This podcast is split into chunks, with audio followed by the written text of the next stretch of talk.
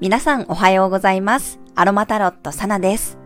このラジオでは今日の星の運行からどんな空模様でどういう影響がありそうか天気予報のような感覚でお伝えしていきます。今日を過ごすヒントとして心を癒すアロマやハーブ、カードからのメッセージをお楽しみください。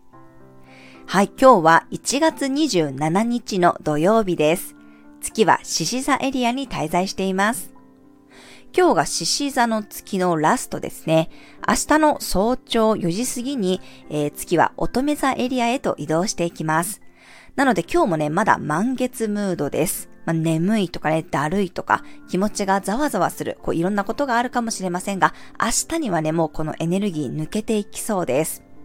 えただ、明日からは月が乙女座に入りますので、今度はね、この肉体的な調整のエネルギーになっていきます。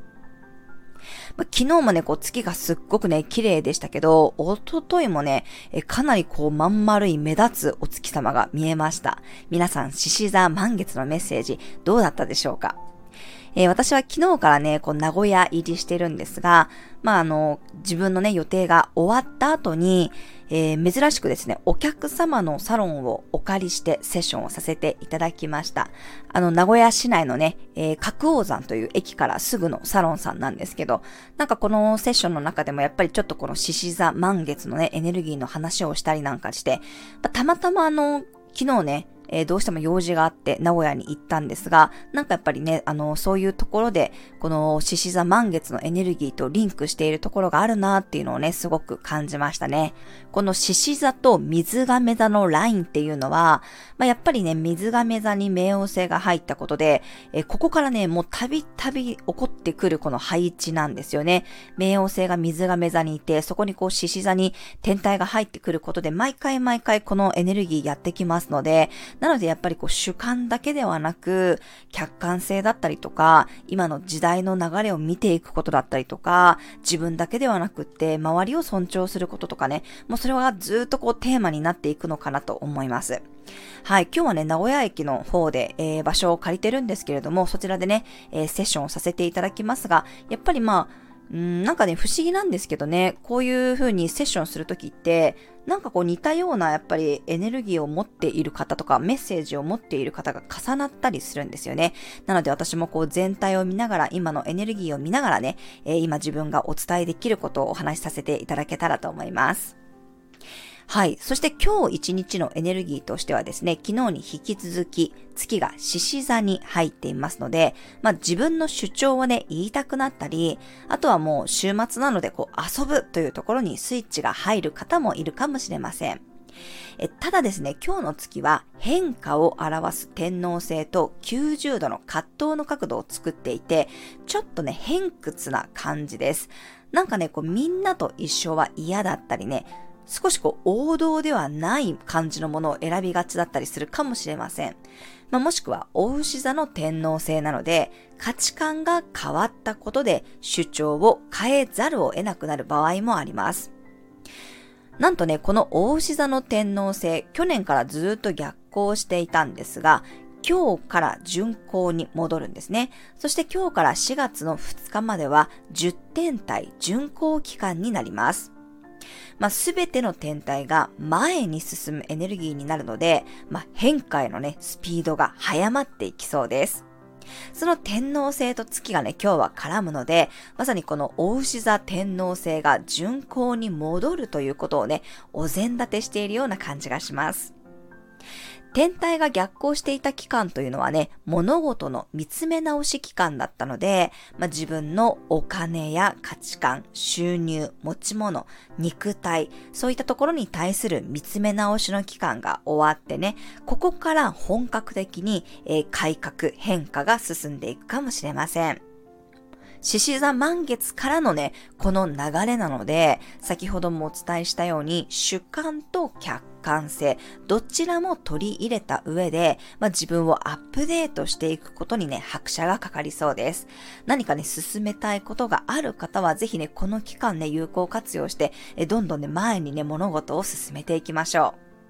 しかも今ならですね、この天皇星と結果にね、フォーカスする、ヤギ座の水星と火星がね、いい角度を作っていますので、ますますこの変わりたいと思っている人にとってはね、星の後押しが入りそうです。ぜひね、えー、しっかりこの土のエネルギー、大牛座もヤギ座も土ですから、やっぱり結果なんですよね。ちゃんとこの形あるものを変えるっていうところにスイッチを入れることで、なかなかこう今までは変えられなかったものがね、変わる可能性があるんじゃないかなと思いますので、はい、使っていきましょう。私はね、ちょっとね、体かなって思ってますね。自分自身でちょっとね、あのー、体を変化させるっていうエネルギーに使ってみたいと思っていますので、ちょっと名古屋から愛媛に帰ってからは、なんかせっかく愛媛に帰って、本当にね、もういいお野菜ばっかり食べてるんですよね。あの、無農薬の手作りのお野菜ばっかりこういただくようになって、なのでちょっとなんか、うん自分の体もね、これに合わせて整えていきたいなと思っております。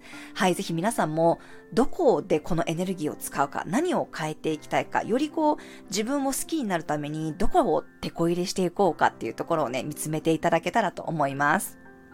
はい、今日はフランキンセンスやローズマリーの香りが自分と向き合いながらも活動する意欲をね、後押ししてくれるでしょう。はい、ではカードからのメッセージもらっていきます。1月27日のカードからのメッセージです。はい、こちらです。せーの、よいしょ。お、クラウンチャクラのカードが出てきました。はい、頭頂のチャクラのカードです。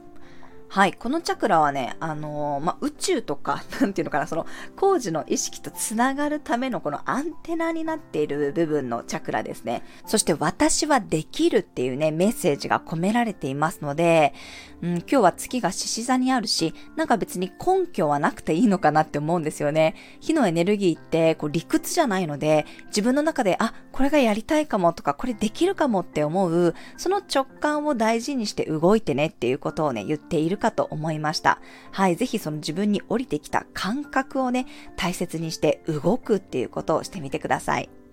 はい、カードからのメッセージ参考になさってください。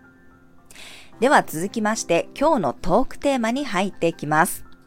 今日のトークテーマはこれからの教育というテーマです。はい、これはですね、まあ、教育だけに関わらず、やっぱり多様化していく傾向にあると思うので、まあ、選択肢が増える分ね、自分に合うものを見つけられるかということがね、えー、大事になるんじゃないかなと思いますね。自分に合うものを探すためには、なんか自分がやっぱりどういう人間で何をしたいかっていう主観的な意識が大事ですよね。そしてそれぞれが自由に選んでもいいんだっていう、まあ水亀座的な目線も必要になってきます。みんなと一緒のね、教育から、信念やこの教育の軸とかね、えー、理念みたいなものは共有しつつ、細かい部分に関しては、もっとこう自由化していくような感じがしていますね。はい。だからこそ、自分で選んで決めるということが増えていきそうです。で、そのためには、その水亀座のね、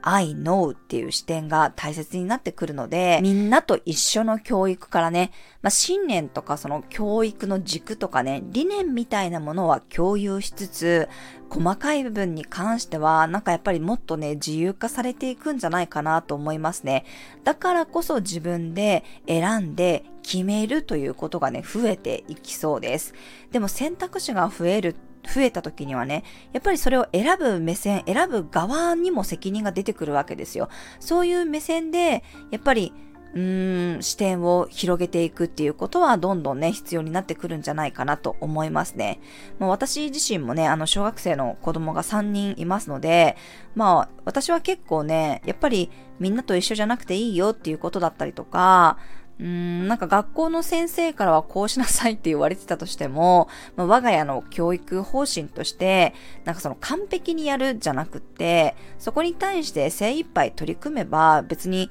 もうそれで成功なんだよっていうことを言ったりするんですけど、なんかやっぱり子供ながらにも、その自分がいる、その学校という社会の中で、やっぱりこうではな、こうじゃなきゃいけないみたいな価値観をどんどんどんどんこう植え付けられていくんですよね。でもなんか私はやっぱりそこにこだわるとどうしてもね苦しくなっていくと思うので、うん、私はそうは思わないっていうことだったりとかね、まあ、ちょっとこの先生と言っていることのズレが出てくるかもしれませんが、やっぱりいろんな考え方があっていいんだよっていうこととかね、うん、こんな考え方もできるよっていうことを、まあ、子供たちには伝えるようにしています。なんかその一つの選択肢かしかないとかね、もうここで一生やっていかなきゃいけないとかって思うと、すごくね、苦しくなると思うんですけど、やっぱりいろんな選択肢、いろんな可能性があるって知っておくだけでも、私は結構ね、生きやすくなるんじゃないかなと思うので、はい、そういう部分を私自身も大事にしていきたいかなと思っております。はい、以上が今日のトークテーマでした。えー、週末はですね、12星座別の運勢はお休みとさせていただきます。皆さん素敵な一日をお過ごしください。お出かけの方は気をつけていってらっしゃい。